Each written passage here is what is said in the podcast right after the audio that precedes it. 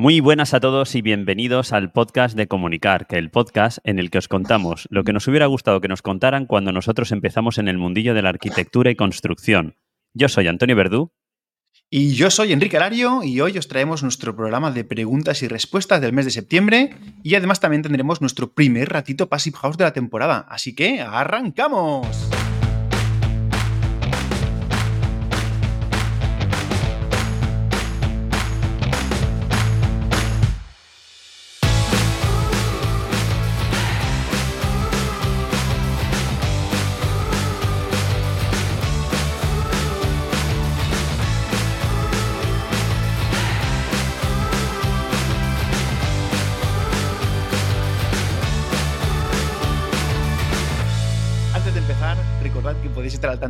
Novedades de Comunicar si os suscribís en comunicar.com para suscríbete y que si vais a hacer alguna compra en Amazon, pues que podéis hacerlo a través de comunicar.com barra Amazon.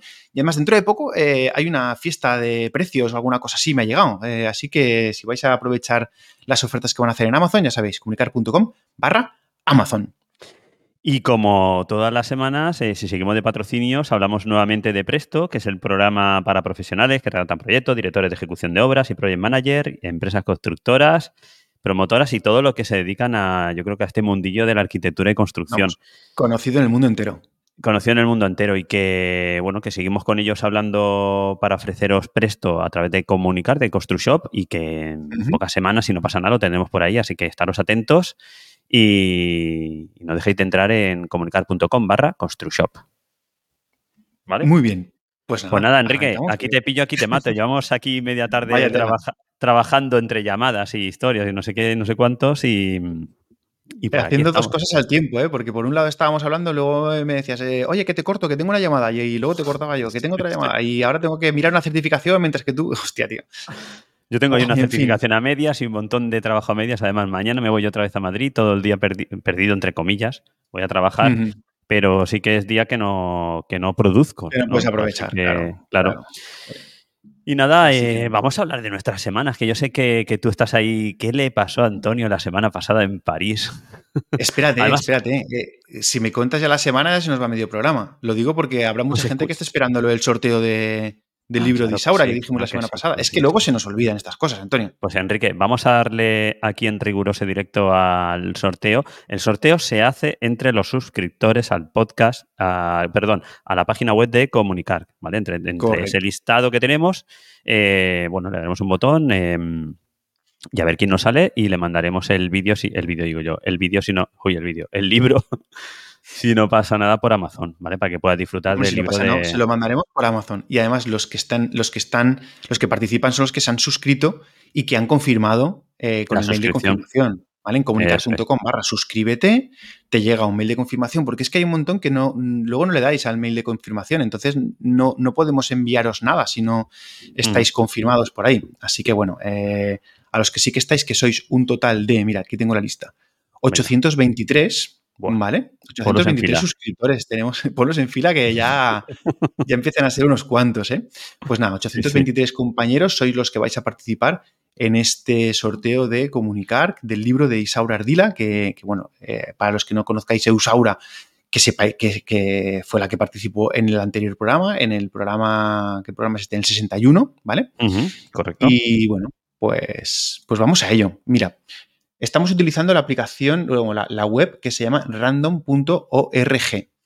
Aquí tenemos un generador de números aleatorios. Entonces, tenemos por un lado eh, el número primero es el número 1, el número máximo es el 823. Hay un botoncito aquí que pone Generate. Le voy a dar y a ver qué número sale. Le doy a generar, ya le he dado. Ha salido el 751.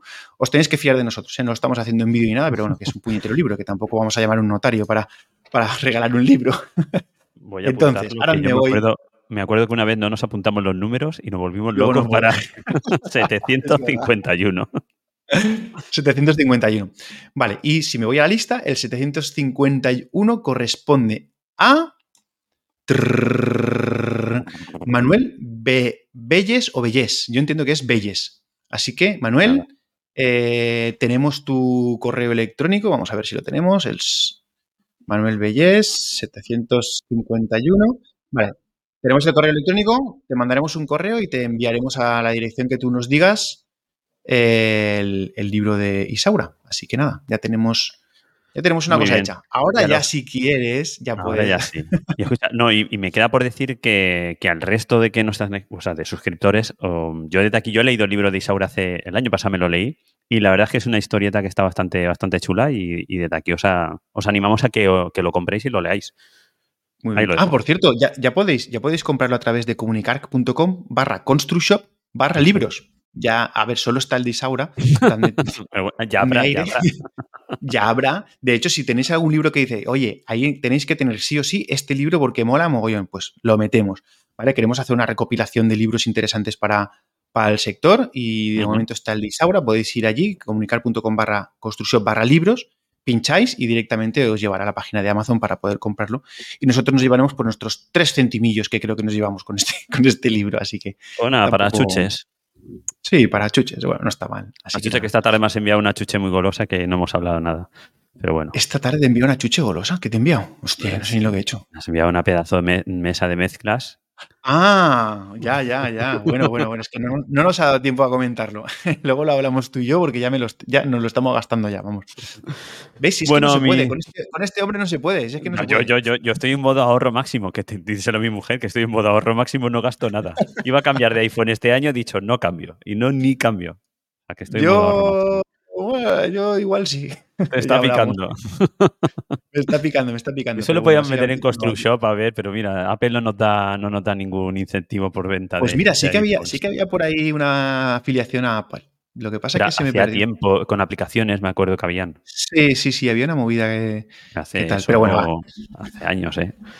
En fin, bueno, oye, dale, Dale musiquita, va. Vamos a cambiar de. Y nos cuenta la semana que estoy súper intrigado porque me llevas dos semanas diciéndome que. o una semana que me tienes que contar cosas y no, yo no las sé todavía. Así que dale a la musiquita y cuéntame porque ya no me quedan un mes. Bueno, pues la semana pasada estuve otra vez en París, me fui otra vez. La anterior estuve en París por ocio y por diversión y la semana siguiente estuve en París. Que mucha gente me ha, bueno, mucha gente, algunos me han preguntado si con la intervención que hice contigo en el podcast, que a ver si es que me ha salido de verdad trabajo, y dijo, Antonio se ha ido para allá una semana y ha encontrado trabajo en París. no, no es esa, no es, estaría bueno, sí.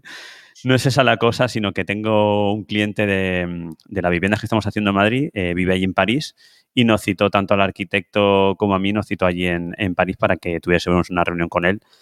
Pues porque, bueno, la obra está sufriendo muchísimos cambios. Em, y sobre todo nosotros, eh, bueno, sí que hablamos con él y dijimos, oye, mira, tenemos que volver a sentarnos, terminar de definir la obra completa, porque es que eh, vale que se te vaya un poco la obra, pero es que esta se ha dilatado ya demasiado en el tiempo y tenemos que ponerle mm, vista de terminar la obra, porque es que si no, aquello es... Eh, ya al final te planteas si pasar honorarios por mes y mira, ya lo que dure, que dure y, yo estoy aquí lo que haga falta.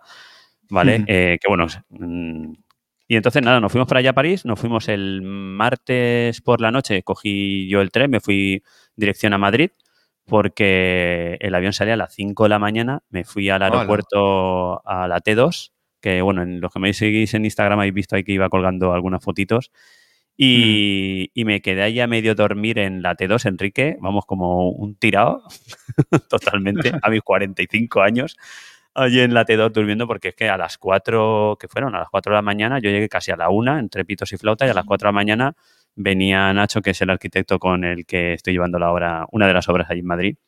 Y, mm, ya embarcábamos porque a las 5 salía el avión.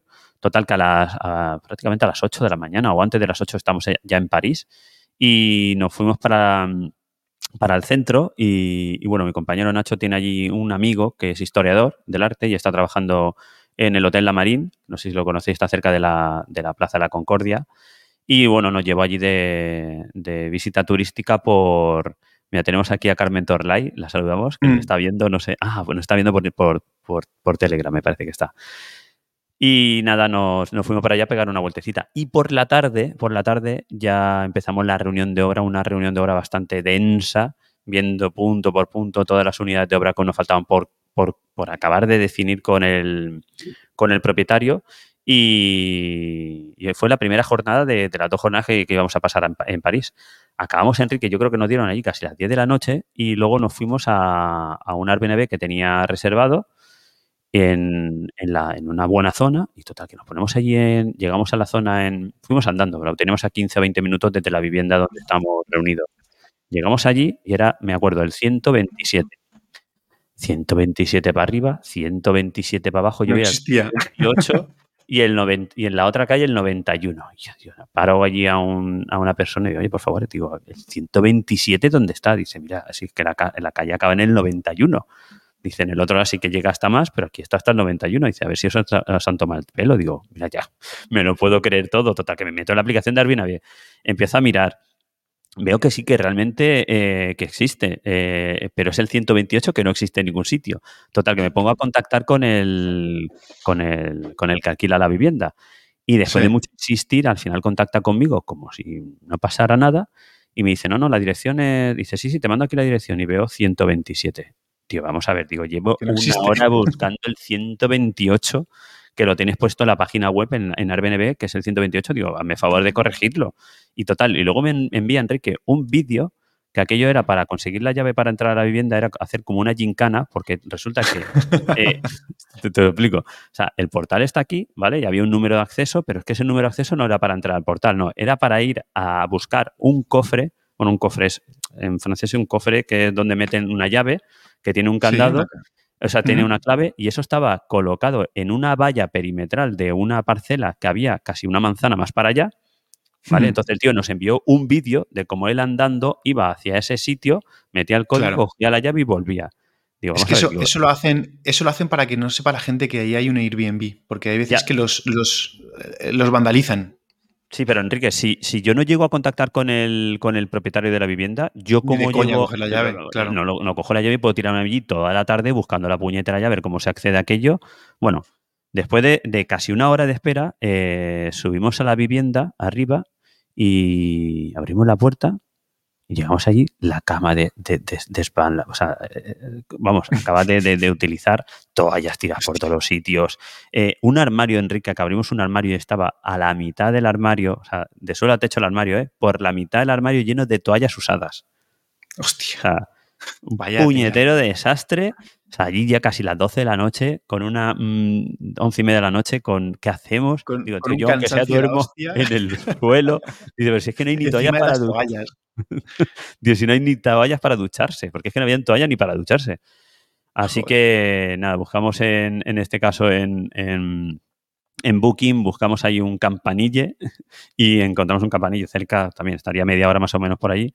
Eh, una habitación con cama de matrimonio para compartir. Al día siguiente elige al arquitecto, digo, Nacho, digo, después de esto, digo, yo creo que soy tu aparejador. O sea, no, no puedes tener otro aparejador. O sea, que he dormido contigo, eso ya es. Yo he dormido contigo. Me dice mi mujer, es que esto dice, dice, ¿y dormiste en calzoncillo? Digo, claro, digo, yo siempre duermo en ropa interior. Yo, siempre, Dice, pero vamos a ver si has dormido con el arquitecto, ¿cómo duermes? Digo, ¿cómo dormía él? Dice, digo, no, él en pijama. y yo al lado en ropa interior. Todo, todo, todo. Así no ocupa en la maleta, ¿no? claro, yo vamos, siempre, en plan comanche. Qué bueno. Y, nada, ya, bueno, pasamos la noche. Yo la verdad es que dormí como un lirón porque no había dormido nada el día anterior. Eh, me dieron las 10 de la mañana durmiendo, que hacía años, bueno, años no lo sé, pero muchos meses que, que no dormía tanto, así que como teníamos la reunión por la tarde, tenía tiempo de sobra para descansar. Y nada, el día siguiente, pues nada, nos fuimos a pegar, llovía ese día, nos fuimos a pegar una vuelta, fuimos a, mm, al Arco del Triunfo y a la Torre Eiffel otra vez, porque yo la semana anterior había hecho el mismo recorrido, pero sí que es verdad que el arquitecto no había, no había visitado nunca París y quería por lo menos ver la, ¿no? los, monumentos más emblemáticos. Y, y, nada, estuvimos por allí, em, reunión por la tarde, súper bien, la verdad es que, que muy bien la reunión, esa reunión fue casi toda en francés también. Y, nada, ya por la tarde noche nos volvimos al aeropuerto, al aeropuerto a Madrid. Y en Madrid llegué y no tenía reservado eh, dónde quedarme. Y esta vez no iba a quedarme otra vez ni en el aeropuerto ni en Atocha. Mm, ¿Por qué no? Y me reservé, en, eh, eh, uy, Enrique, me reservé un hotel de esto, no sé si lo conocéis, mm, que tienen cápsulas. Sí. Pues me metí en el nicho de esos. Un... Sí, era un Oxygen, no sé qué se llamaba, está al lado de Atocha. Eh, escucha, recomendable, ¿eh? Bueno, recomendable, vamos a ver. Está bien, como experiencia está bien. Para dormir allí muchos días no, pero como experiencia está bien y súper limpio y... Para salir del paso, vamos. Me pareció, y muy barato, muy barato. Me pareció súper curioso. Así que además te, ofrecían, no sé, era como que te ofrecían agua oxigenada de no sé qué para beber. El ambiente estaba muy, muy, no sé, lo llaman como oxigenado, no sé, algún tratamiento especial de, ventilación o de, no sé, de intercambio del aire, no sé qué, que la verdad es que está bastante bien.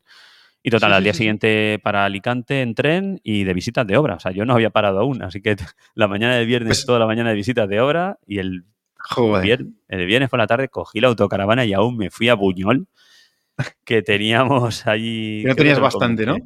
No, la verdad es que soy hija de mi mujer. Digo, ¿tú crees que esto es necesario? Pero vamos, eh, toda la familia quería. y yo después de estar toda la semana afuera, pues bueno, tuve que... No puede, no puede decir, Gloria, que, que no eres un sacrificado, ¿eh?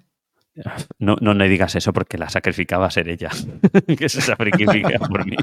Eso no lo voy a decir. Bueno, bueno. Así que imagínate la semanita. Semanita curiosa. Yo, yo, pensaba que, nos ibas a contar que habías estado durmiendo en algún aeropuerto o alguna estación o, incluso, de hecho, estuvimos bromeando a ver si tienes que cogerte unos cartones para dormir en Atocha o en, el aeropuerto de la T4. La primera noche dormí en la T2, o sea, directamente ahí en un sofá tendido allí eh, con un dolor de culo impresionante. Pero había un montón de gente allí durmiendo, o sea que, pero un montón. Bueno, pues nada, ya has pasado la, la experiencia, ¿cómo se dice esto? Eh, de dormir en la calle con cartones casi. indigente, la, experiencia indigente. Que esto lo había hecho años atrás, cuando uno es más joven, pero ahora con, cuando te metes con 45 años y dices, ¿qué necesidad tengo yo de estar aquí? De mochilero aún. De mochilero, sí, sí, pero bueno. Claro, yo eso de mochilero sí que lo he hecho. Cuando estuve viviendo en Grecia, pues nos metíamos la mochila y dormíamos donde nos pillaba y en el monte o donde hiciera falta, pero a esta edad. Así que aparejador itinerante más itinerante que nunca, vamos. Vaya tela, vaya tela la que has liado. Ya se, lo dije al arquitecto, digo, esto no está pagado. Esto no está pagado. Ah, pero él contigo todo el rato, claro. Todo esto lo ha sufrido él también. Claro, él lo sufrió conmigo. Menos la primera noche de dormir en, la T2. Mm, eso no, porque llegó a las 4 de la mañana. Pero el resto conmigo, sí, sí. Íbamos los dos juntos. bueno. Vaya aventuras, madre mía. Bueno, por lo menos espero que la reunión fuera bien y que valiera la pena irse a París. Sí, sí, Estuvo muy bien. Yo creo que, afianzamos confianzas y la confianza de, tanto el cliente con nosotros como nosotros con el cliente. Y, nada, y, espero que vaya todo bien puerto y a ver si ponemos una fecha de finalización y, terminamos el Obrón. Lo tenemos ahí, empezamos ya, ya en, el, en el 21. Abril del 21, Enrique. Sí, sí, que pasan los años muy rápido. ¿Y tú qué tal? ¿Tu semana? Pues yo ha sido una semana, una, semana de eventos. sí, sí, sí, de, Saraos, me dejé de eventos de, de Saraos, ¿no? Pero bueno, pues bueno, por un lado he entregado ya por fin mi propuesta para los premios de la arquitectura técnica del Colegio de la Arquitectura Técnica de Valencia. Eh, eh, evidentemente, el último día, a última hora, me pasé el fin de semana preparándolo y tal para, para última hora poder entregar mi propuesta. Y bueno, yo creo que ha quedado bastante chulo. Es una, de las viviendas que hice de New eh, con Fran Silvestre. Y bueno, pues a ver qué, a ver qué tal. Lo he dejado ahí y espero que, les guste. Y si sale ganadora, fenomenal. Que no, pues, pues a pues felicitar al ganador y, también súper contento por, por haber hecho esta, esta vivienda, que, la verdad es que mola un montón.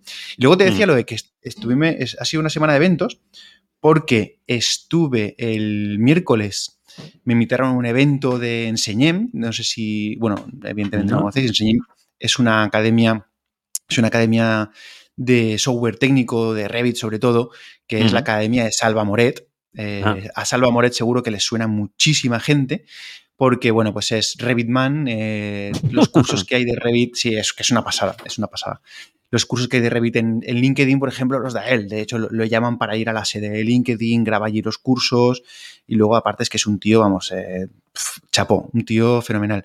Y bueno, pues resulta que eh, su academia, que creó hace 15 años, pues eso, era, era el quinceavo cumpleaños y hizo un evento en el que al final llenó pues 180 personas, a 190 personas fuimos allí y, estaba por allí y es que, claro, habían arquitectos, habían arquitectos técnicos, había mogollón de gente que, decía, pero es que este tío al final ha formado a media Valencia, es una pasada. Y, todo el mundo lo conoce. Entonces, pues bueno, estuve allí. La verdad es que fue súper entretenido. Estuve con la gente de R Arquitectura, estuve con la gente de Fran Silvestre, que también se, eh, han, han, hecho formaciones con ellos, pues con gente de Estudio 13 fin, mogollón de gente que, se han formado y, estaban allí. Súper chulo. Y luego al día siguiente tuve otro evento, otro evento diferente, otro sarao. Eh, evidentemente todos con sus canapés y sus historias, ¿eh? Si no hay jamoncito aquí no... no, no se evento. No se, no se evento, efectivamente. Pues eh, estuve otra, otra vez evento en New, New Houses, que tú viniste a uno de los eventos que se hizo allí. Y ahora, pues bueno, pues organizaron otro porque, pues bueno, eh, con, Porcelanosa, con Range Rover, con Gandía Blasco, en fin, vino otra vez una barbaridad de gente allí a la promoción esta de New. Y bueno, pues, pues yo fui con una conocida tuya que me dio recuerdos para ti. Estuve con Acerina. Ole, ole, sí, sí, sí, me lo dijo que iba a ir para allá y qué tal. ¿Le gustó o qué? Pues nada, súper guay, la verdad. Hombre, le encantó, le encantó. Eh, es que es muy particular aquello, bueno, tú ya lo sabes. Es, muy especial, entonces pues le gustó mucho.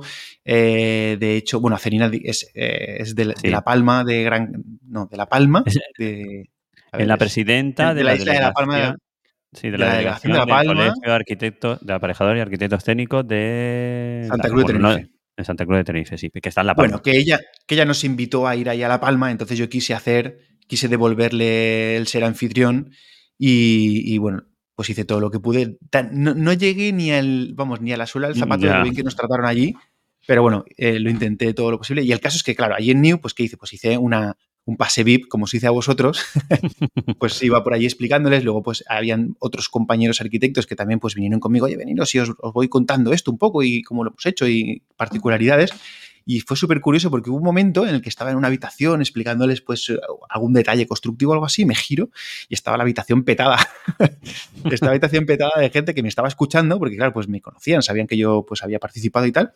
Y, de repente, no, es Enrique, es Enrique. Y estaban ahí esperando a que yo contara cosas. Y cuando me di cuenta, pues tenía un montón de gente y me sentí un poco de los, los guías turísticos que van por ahí explicando un monumento. y de repente se acerca la gente a poner la oreja a ver qué cuentan sin tal, pues pues me sentí un poquito. Vas a tener que repartir eh, audioguías de eso, ¿no? Para que la gente te siga en la visita de obra. Eh, pensé en poner un paraguas o algo, con un paraguas. pasearme con el paraguas por ahí por la promoción para enseñarla, pero bueno, la verdad es que lo hago muy a gusto y, fue un gustazo pues eh, poder acompañar a la gente de Tecum Arquitectura, por, ejemplo, que, también estuvieron allí. Eh, bueno, no sé, mucha gente, mucha gente. Ahora he cometido el error de, mencionar a alguien porque ahora me, estoy dejando a gente que sé que me la, estoy dejando, pero no me, no me, sale nada en la cabeza. En fin, eso estuvo muy guay. Y luego, ya técnicamente, estuvimos también, eh, estuve esta semana discutiendo en una obra por tema de kilos de acero en certificación. ¿A quién no le ha pasado? A ver, levantad la mano. ¿A ti te ha pasado alguna vez? ¿A que nunca has discutido por tema de kilos de hierro en una certificación? Siendo eh, director de ejecución y siendo jefe de obra. O sea, discutes para un lado, para el otro. Para un lado y para otro. Pues, sí, sí. Pues, pues claro, es que siempre pasa lo mismo. Yo no sé. El caso es que te, paras a analizar el problema y al final siempre residen lo mismo. Las mediciones tienen unas cuantías en mediciones que muchas veces no, no coinciden con las cuantías reales que hay incluso en los planos de proyecto de estructura. Entonces, claro, eso es un problema. Y mm, tengo que dar un tirón de orejas a, los estudios de arquitectura para que, esto se coordine bien, porque si no, luego pues generan estos problemas. Eh, los constructores, mal hecho, mal hecho, valoran solo con la cuantía que les dicen en la medición y luego, claro, cuando les pasan los planos a los de las eh, a los, a los ferrayas y les pasan más kilos que hay en medición. Entonces, coño, lo que tienes que hacer es valorar con lo que hay en planos, que es lo que realmente vas a colocar. Bueno, total, que ya, pero yo entiendo que esto... Al final los kilos siempre deben, bueno, teóricamente salen del cálculo, ¿no? Que si se ha calculado siempre saldrá eh, el, cálculo. Lo que pasa es que muchas veces o bien no se tiene en cuenta el despunte, ¿vale? Bueno, pero, pero, eh, pues, ya, pero valóralo tú como constructor. Tú sabes que hay despuntes y sabes que hay solapes y sabes que hay elementos auxiliares y sabes que hay, no sé... Eh, Ahí está. muchas veces tampoco no Ahí está, no se tienen en cuenta. Por eso yo, cuando hago mediciones, siempre intento poner, por ejemplo, eh, que se ha tenido en cuenta, por ejemplo, un 3 de un 3 a un 5% en despuntes, solapes, no sé qué, no sé cuánto, no sé qué, incrementan la medición un pelín y ya está. Pero es que yo, creo que el, error es poner incluso la cuantía en la medición. Yo te doy unos planos y quiero esta estructura. Escucha, eso es otra cosa. los kilos que hayan ahí, estudiate, estudiate estos planos y hazme esta estructura. Y no me preguntes cuántos kilos de hierro hay, estudiatelos, yo qué sé. ¿No? ¿O, qué? O... Sí, pero Enrique, tú y yo sabemos que al final nadie se lo va a estudiar, que al final van a, lo que dicen las mediciones y pero su problema. a la medición unitaria. Es, que es su, es su puñetero problema. En fin, bueno, el caso es que evidentemente es su problema, pero lo queremos solucionar porque queremos, eh, a ver, el pago tiene que ser justo, pero claro, ya nos llega un trabajo el que tienes que estar ahora cotejando los kilos que salen en el proyecto con los kilos que les han pasado a otros ferrayas y al fin, oye, pues es una historia. Que por cierto, eh, una, pregunta que lanzo a, la audiencia, em, o a ti incluso, ¿consideras los kilos que corresponden a elementos auxiliares como las zetas, los distanciadores o los kilos de solapes, ¿todo eso lo consideras como kilos a pagar de. O sea, como, como kilo a pagar en euro kilo de hierro? Porque, claro, al final están ahí, pero no es estructural. Y, pues, a lo mejor tú vas a meter 27 separadores y otro va a meter 10, y entonces no está valorando lo mismo. No sé, es que ahí yo tengo alguna. Volvemos a la, creo que lo hablamos la semana pasada. ¿Qué dice las mediciones? ¿Qué dice el proyecto? ¿Se incluyen, no se incluyen? ¿Se miden, no se miden? Si no dice nada, ¿qué hacemos? ¿Qué dice el pliego? Yo, siempre, ¿qué dice el pliego? Yo siempre digo una cosa, o sea, hay un montón, por lo menos, bueno, eh, a mí no me ha pasado, pero sí que estoy seguro que si al final acabas en un litigio legal, Dios no quiera, que no creo que sea el caso por el tema no, este, No, no, para nada. Pero seguramente a un, a, un, claro, a un externo que no sabe de la cosa, dice, vale, vale, vale, tú dices una cosa, te dices, pero a ver, ¿cuántos kilos se han colocado en la obra? Me da igual para lo que sean. ¿Cuántos kilos han colocado? Tantos. No, me pues da igual que, que Enrique, estoy seguro que, que irían por ahí, ¿eh? Yo, porque al final, yo no sé si por ahí, porque al final si tú pasas unos planos que hay una estructura y en esa estructura hay unos armados de negativos, de positivos, de cercos, de tal, tal, tal, para colocar eso que necesitas, tú véndeme esto, yo quiero este forjado, quiero esta estructura. No me hables de kilo, véndeme esta estructura. ¿Cuántos, Esa es una cosa que hace muy bien el, cómo se trabaja en Francia y en Marruecos, que creo que lo hemos comentado alguna vez que es mm. el constructor, la empresa constructora, quien desarrolla el proyecto de ejecución. Con lo cual, ellos mm. asumen todo eso. O sea, ellos, eh, tú le vas a pasar un, proyecto básico y ellos acaban recalculando toda la estructura con su, con su Vigo de Tweet, con su eh, departamento de estudio, ¿vale? Y se, lo, se, lo, plantean a, a unos organismos que son externos a la constructora, que dependen del cliente y son los que estudian ese, ese, ese cálculo y le dan el ok finalmente eh, cuando consideren que está ok. En ese momento ya se puede construir. Pero en ese momento la constructora está asumiendo todo eh, lo que rodea ¿no? a la ejecución de esa unidad de obra. Ya está. Ya. Ya no voy a decir, no es que aquí, es que allá, no sé qué. Si lo has estudiado tú. Ya. Lo has pues propuesto tú. Hmm. ¿Qué opináis, señores oyentes y señoras? No se me enfaden ahí. Em, ¿Qué opináis? Decidnos cosas. Eh, yo creo que es un debate interesante. A ver que seguramente los que sean jefes de obra me tirarán por un lado y los que sean directores de ejecución tirarán por otro. Hola, Oscar Selfa, muy buenas, ¿qué tal? ¿Cómo estás? Oscar lo tenemos por aquí en YouTube. Lo tenemos por aquí. Sí, está empezando a ser ya un fiel ¿eh? del programa y además se ha, suscrito hace poco porque tuvo problemas con el mail de suscripción y lo, lo solucionamos. Bueno, pues eso, decidnos cosas eh, en redes sociales, en los comentarios del post del programa, en donde queráis, pero creo que es un debate que, podría estar chulo. Y por cierto, recordad, bueno, por cierto, dos por ciertos. El primero, eh, ya hace un par de programas o tres que he comentado temas técnicos que me están pasando. ¿Os mola que hablemos de temas técnicos y que charlemos de cosas, de problemas técnicos que nos pasan en obra? ¿O os gusta más que eh, os contemos el salseo de cosas cotidianas que hagamos. Decídnoslo y también tiraremos por un lado o por otro. Y el por cierto 2, recordad que en el programa en Spotify tenéis una encuesta y tenéis una para poder responder una pregunta. La pregunta es a quién queréis, a quién sugerís que podamos entrevistar y la encuesta es lo que os ha parecido el programa. Nos ayudaría un montón que nos la respondierais. Así que bueno, pues por ahí lo dejo. Eso es, perfecto. Muy bien. más? Pues a ver, a ver. La semana de la, tenemos la semana del Colegio de la Arquitectura Técnica de Valencia. No sé si tienes por ahí. Las noticias del colegio. Sí, hombre, ostras, tenemos lo de la gala de la Arquitectura Técnica, ah, que, va a ser el día 20 de octubre. Y que vamos a intentar estar por ahí. bueno, yo voy, de yo voy de, invitado de honor, porque yo no soy colegiado del ah. Colegio de Valencia. Al final. Tú vas de. Tú vas de... de invitado de honor. Tú vas de usurpador, de.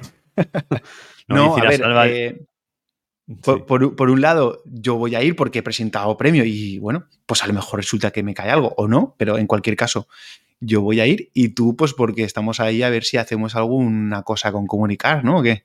Claro, sí, sí, lo que, lo que se le ocurre al colegio, nosotros vamos encantados.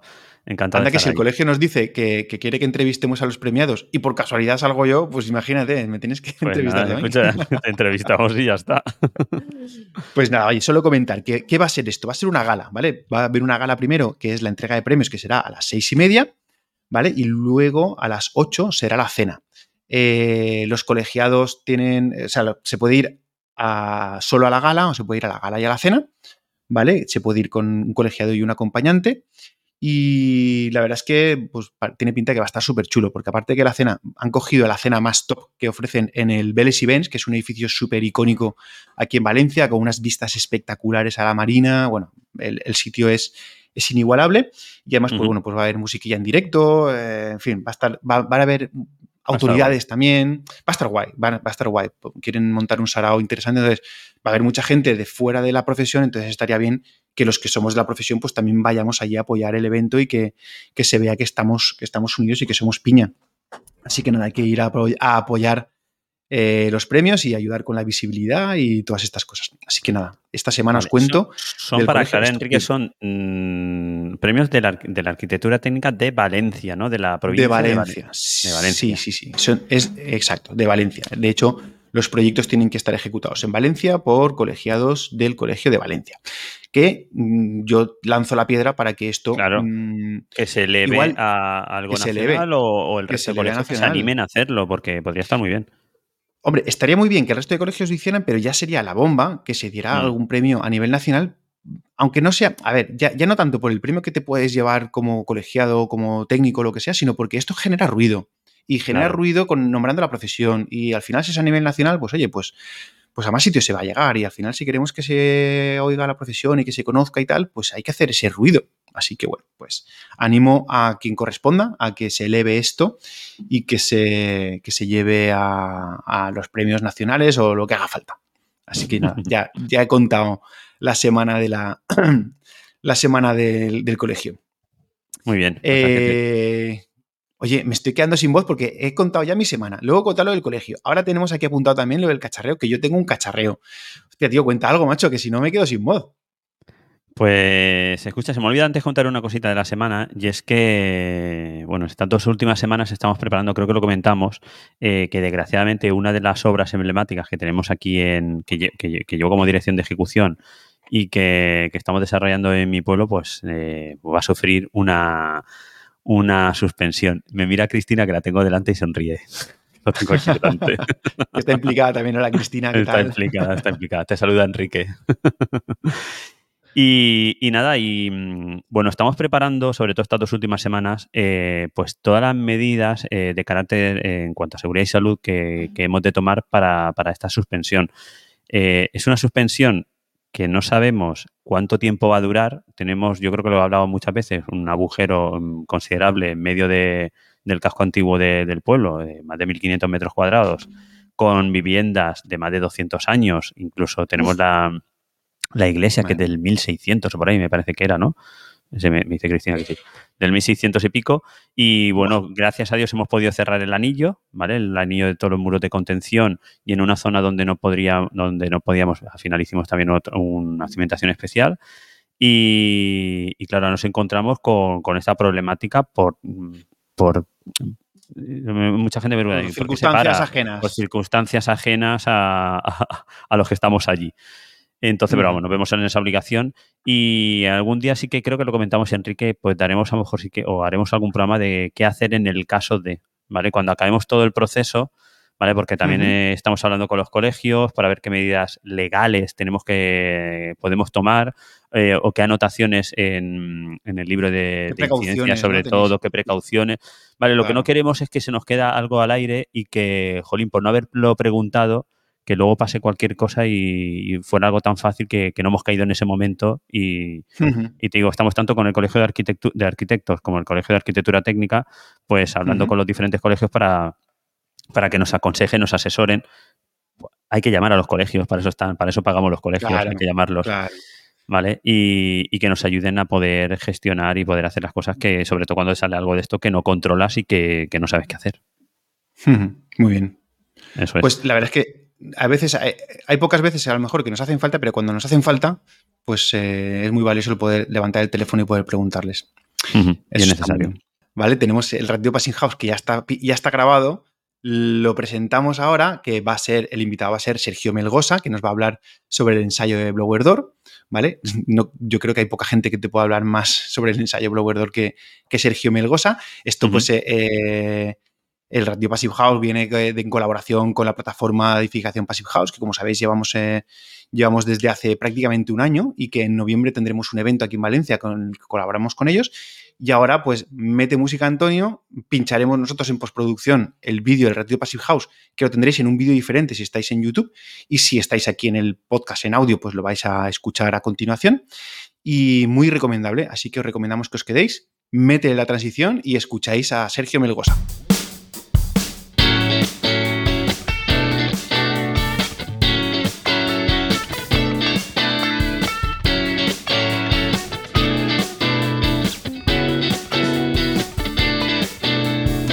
Bueno, pues ya estamos aquí con Sergio Melgosa. Muy buena, Sergio, ¿qué tal? ¿Cómo estás? Hola, pues muy bien, encantado de estar aquí.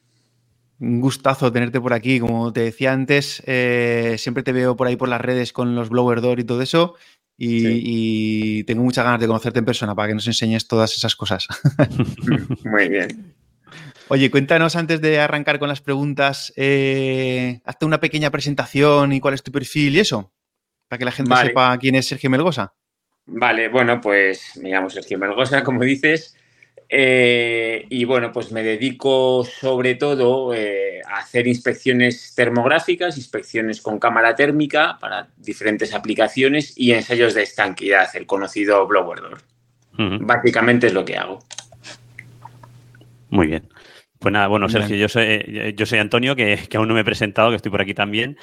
Y, bueno, estamos en el ratito Passive House y queríamos preguntarte que cuál es tu relación eh, con la plataforma Passive House.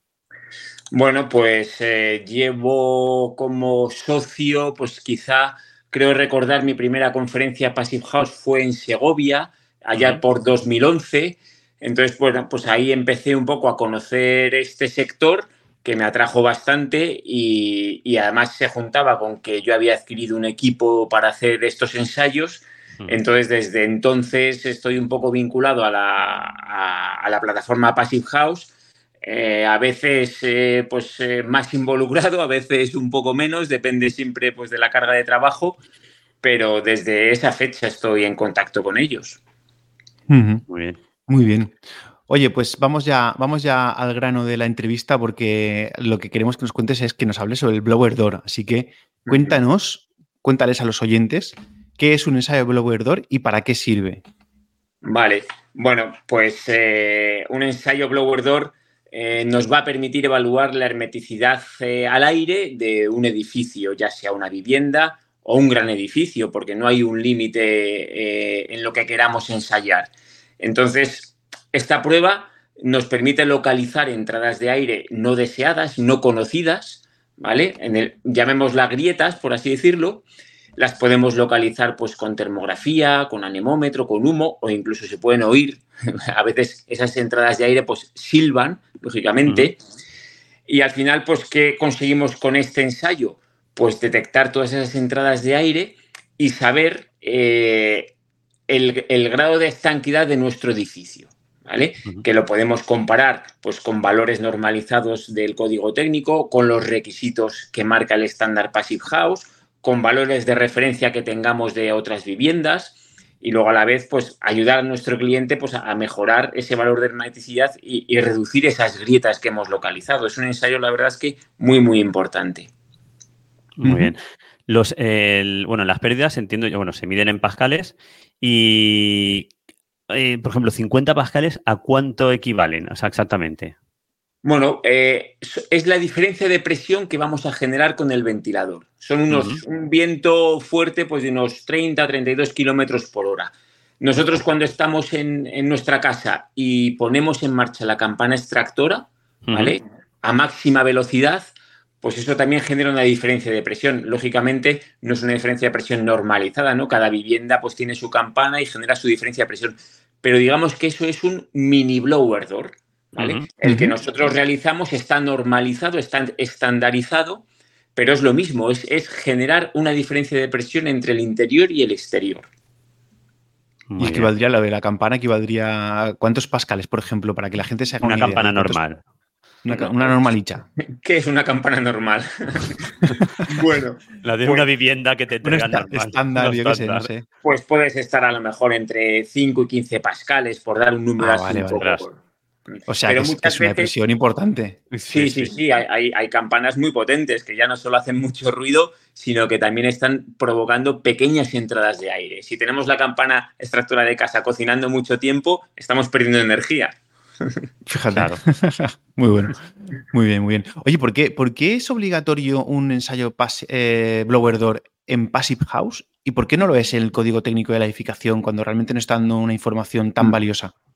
Bueno, Passive House mm, yo creo que siempre va por delante, ¿no? En cuanto a requisitos, en cuanto a exigencias, en cuanto a ahorro energético, prestaciones, etcétera. Entonces, este ensayo siempre ha sido obligatorio en Passive House eh, pues por, eh, en su procedimiento está así recogido y además con, un, con unos valores de estanquidad muy, muy exigentes, que son 0,6 renovaciones a la hora para vivienda nueva y una renovación hora para rehabilitación. Son valores pues, que, hay que esmerarse para conseguirlos. Eh, código técnico nunca lo considero como algo obligatorio hasta la última revisión que ha sido en 2019 donde ya sí eh, lo ha incluido, aunque con unos valores un, poco más tolerantes, por así decirlo. Y algo también muy importante, por ejemplo, eh, que a mí me gusta mucho de la guía que ha publicado la plataforma Passive House, que en la definición eh, no solo dice que el ensayo permite evaluar la hermeticidad, sino que también dice que combinándolo con otros equipos, como anemómetro, termografía, humo, que habíamos comentado, nos permite localizar las entradas de aire. Es decir, no solo buscamos el valor de estanquidad, sino también saber por dónde está entrando el aire, porque aunque estemos cumpliendo Passive House, si localizamos esas entradas de aire, las podemos reducir y, podemos discriminar si son relevantes o no. Puede haber una puerta descuadrada en una vivienda Passive House que esté cumpliendo con el test blower door, puede haber una, puerta descuadrada, pues habrá que solucionarlo. En cambio, un código técnico no. El código técnico simplemente te dice si cumples o no cumples, pero le da igual la, procedencia y severidad de las entradas de aire, que para mí las dos cosas son muy, muy importantes. Correcto. Pero Sergio, una, una, consulta, y corrígeme si me equivoco. Eh, sí que es verdad que el nuevo código técnico te habla de la hermeticidad. Pero yo no he encontrado ningún sitio que te obligue a hacer ese ensayo para comprobar esa hermeticidad. O sea, hasta ahora mm, hablas con los laboratorios y nadie sabe muy bien cómo, cómo hacer eso. Sí, eh, eh, eh, hay un poco de confusión, pero sí, realmente sí, pero solo lo exige, pues fíjate qué, cosa tan ridícula, para viviendas de más de 120 cuadrados, 120 metros cuadrados, sí, muy pocas. y, además lo vincula, esto puede tener cierto sentido, lo vincula con la compacidad. Si tú tienes una, geometría mm, un poco compleja en tu edificio, pues te permite más infiltraciones porque entiende pues, que hay más esquinas, más encuentros, es más complejo ¿no? de ejecutar. Y, te lo limita hasta seis renovaciones a la hora, que ya son. Y si tu geometría es mm, pues, más tipo caja de zapatos, pues te lo limita a tres renovaciones hora. Ya. ¿Cuántas son las renovaciones del, del Passive House? Dínoslo a... 0,6. 0,6, correcto. Muy poquito. Yo, me lo sé porque me lo estudié, pero es para que lo dijeras tú. Nunca viene mal recordarlo. sí, sí, sí. 0,6. Fíjate, y están exigiendo unos 3 o 6. Ya ves. Y, dando igual de dónde. o sea, da igual que tengas ventanas descuadradas. Mientras estés cumpliendo, pues estás cumpliendo. Como siempre, pues en un código, en una, normativa, cumples o no cumples. Ya. Sí, yo creo que al final son los primeros pasos, ¿no? Eh, poco a poco pues irán limitando más esa hermeticidad y hasta en próximas revisiones irán exigiéndolo. Y hablando de la hermeticidad, em, ¿cuáles son los, puntos típicos donde falla esa hermeticidad? Bueno, a ver, pues eh, típicamente eh, la, unión de la carpintería al hueco, pues es algo que, se vigila mucho y donde se puede dar el fallo. Eh, bien es cierto que la verdad es que los fabricantes de, materiales y, los, em, los pues eh, se han especializado muchísimo y, tienen eh, buenas soluciones y, se, ha eh, insistido mucho en su formación y capacitación y es algo que cada vez está más controlado, ¿no? Una buena ejecución en la Unión de la Carpintería al hueco, pero siempre, lógicamente, es un punto conflictivo. Pero luego también tenemos los pasos de instalaciones, perforaciones que se hacen en la envolvente, o por ejemplo en la capa hermética, si ésta se ha realizado con láminas y cintas, pues se, puede despegar si no se ha ejecutado bien. Entonces, bueno, eh, es un poco variado eh, y cualquier eh, punto crítico pues puede ser susceptible de tener infiltraciones. Recientemente en un ensayo que he hecho hace poco, pues en unas coqueras del hormigón de un forjado, pues teníamos infiltraciones de aire y, y eso pues llamaba la atención, ¿no? Porque no te esperas en un en un hormigón de 30 centímetros de espesor, pues tener una infiltración de aire. ya ves, qué cosas. Em, a lo largo de una obra, cuando se está construyendo la, Passive House, ¿cuántos ensayos se deben realizar?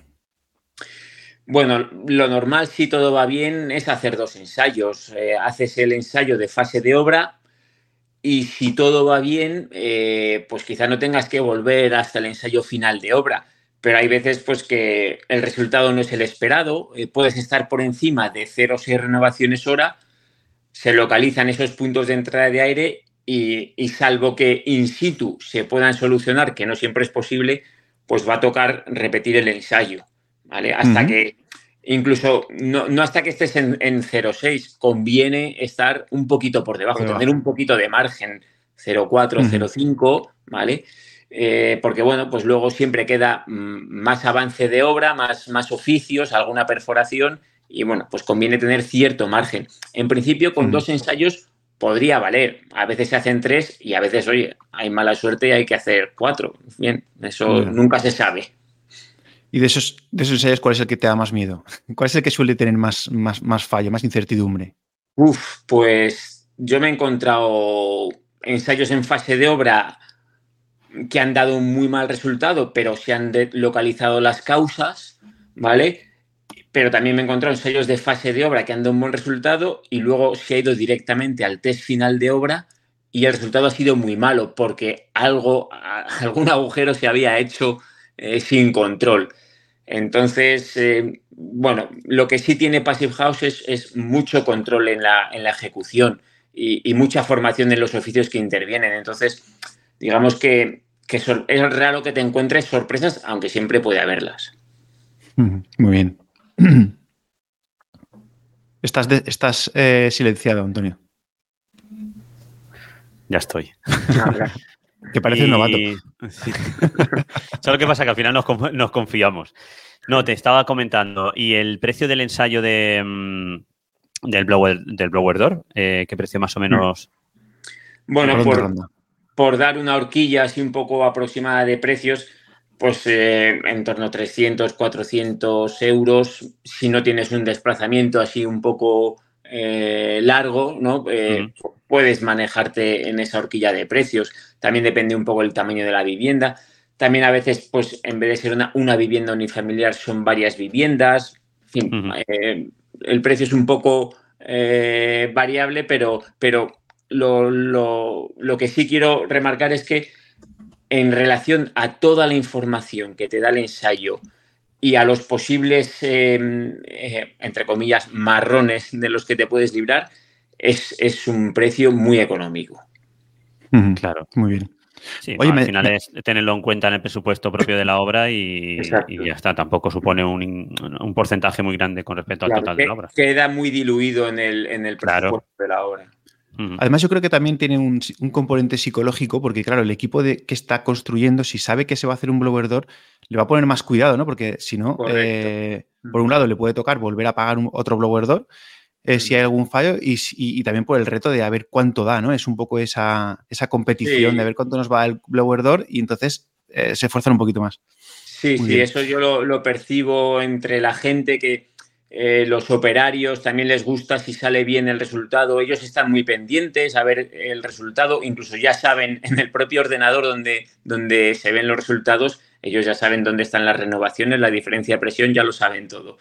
Y, y sí es cierto que cuando el resultado es correcto, eh, los, que intervienen en la ejecución pues se ponen muy contentos. Eso es como el día de la bandera anterior, antiguamente, Enrique, que todo, se hacía el almuerzo en la obra, ¿no? Cuando se acaba la estructura, pues el blower door igual. se toca almuerzo en la obra. ¿Qué, tiempo se llevan a hacer una para una vivienda unifamiliar así estándar de unos 200 metros cuadrados, hacer un, un blower door? Pues mira, eh, esta semana he hecho uno que en 20, que a veces te cuesta más tiempo eh, montarlo en, la puerta eh, que, el ensayo en sí, porque si tienes un resultado muy, muy bueno, siempre localizas posibles entradas de aire, pero en media hora, sin exagerar, puedes haber terminado el trabajo. Pero si la cosa se da mal, pues lógicamente tienes que ayudar al cliente a localizar todas esas entradas de aire. A lo mejor hay posibilidad de resolver algo in situ. Imagínate que te has desplazado 400 eh, kilómetros para hacer el ensayo, localizas fallos, pero no le vas a decir, bueno, mm, ya vengo otro día. Si hay algo que se pueda solucionar, pues oye, esperamos un rato a que los que puedan intervenir lo solucionen, porque muchas veces están allí in situ, está el de la carpintería, está hmm. el, que trabaja la hermeticidad. Entonces hay veces que se puede solucionar y tardas un poco más en hacer esa, esa prueba, pero te vas de allí pues con un resultado mejor.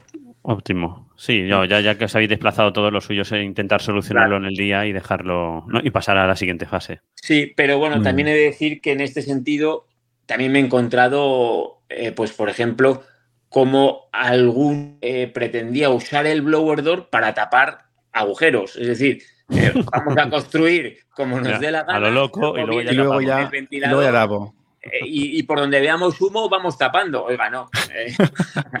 eso es lo contrario, eso es lo contrario de lo que te he comentado antes, ¿no? De la, de, la, de, querer hacerlo bien la, primera, eso es justo lo contrario. déjalo aquí ya y nosotros ya vamos tapando, ya vienen mañana. Exacto. Bueno, es que eso, eso me ha tocado hacer alguna vez. Mira, te lo dejo en marcha y me voy a la cafetería y dentro de un rato vengo. Muy bien. Oye, nos ha llevado un pajarillo que, has participado en la elaboración de la guía de buenas prácticas de Blower Dorn. ¿Qué, es esa, guía? ¿Qué, nos cuenta en esa guía y dónde se puede eh, consultar?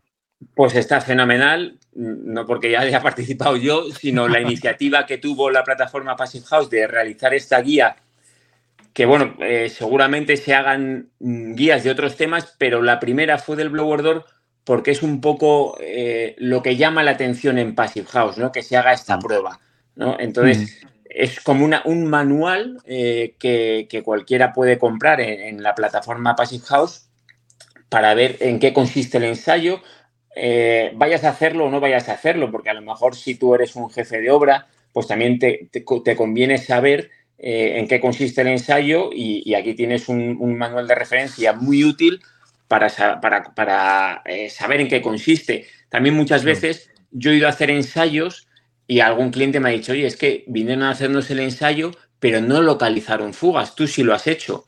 Es decir, el ensayo eh, te da unos conocimientos porque a lo mejor a ti te va a tocar eh, que te hagan un ensayo y, tú vas a poder exigir más que si no sabes en, qué consiste el ensayo. Muy bien. Pues pues yo creo que ya está, ¿no, Antonio? No sé si tienes alguna otra pregunta que se te ocurra. No, yo creo que más o menos eh, saber un poquito qué es y cómo funciona el blower door y para qué nos sirve, vamos, Sergio nos lo ha dejado bastante claro. No sé si Sergio quieres añadir alguna cosita más. Pues eh, no, por mi parte no, que, siga el ensayo como curiosidad. Pues eh, he dicho que, que, conozco la plataforma desde 2011, pues por aquel entonces a lo mejor al menos en mi caso personal, yo hacía uno, dos o tres ensayos al año. Claro. ¿Eh? a día de hoy eh, la demanda eh, es muchísimo mayor, gracias sobre todo a, toda la difusión que hace la plataforma Passive House, no del ensayo, sino del estándar, porque el estándar pues tira también de que este ensayo se realice en viviendas convencionales, porque muchos profesionales cuando conocen pues eh, el Passive House quieren aplicar esos principios a otro tipo de viviendas sin, que tengan por qué ser certificadas y piden el ensayo. Entonces, digamos que, es un ensayo que, que su demanda, su, popularidad, entre comillas, ha crecido muchísimo comparado con aquellos comienzos. Claro, muy bien. Pues eh, esto es un ratito Passive House que tenemos el tiempo muy acotadito, pero nos encantaría que pudieras eh, participar en alguna ocasión en un programa completo, ya charrando, entrando más a fondo en materia. Así que, Antonio, yo creo que le amenazamos con invitarle a, venir a comunicar. Claro que sí. Sí, sí, sí. O sea, tiene las puertas abiertas para cuando él quiera, vamos. O nosotros le llamamos y nos lo traemos para acá. Ya, ya, te perseguiremos ya. De hecho, a ver si conseguimos coordinarnos para poder ver un ensayo en directo o alguna cosa, estaría súper chulo. Ya, ya iremos hablando. Genial, muy bien. Muy bien, pues muchísimas gracias, Sergio. Un gustazo. A vosotros, adiós. adiós. Hasta luego, Sergio.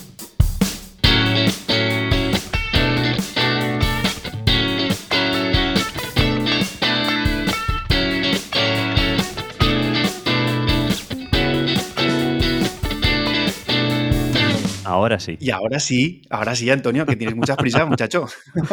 Ahora sí, tenemos las preguntas de los oyentes del mes. Luego, vosotros no lo sabéis, vosotros no lo sabéis, pero luego Antonio se me salta preguntas, me hace tres preguntas en una. Me, aquí, lo de hacer guiones, ¿para qué?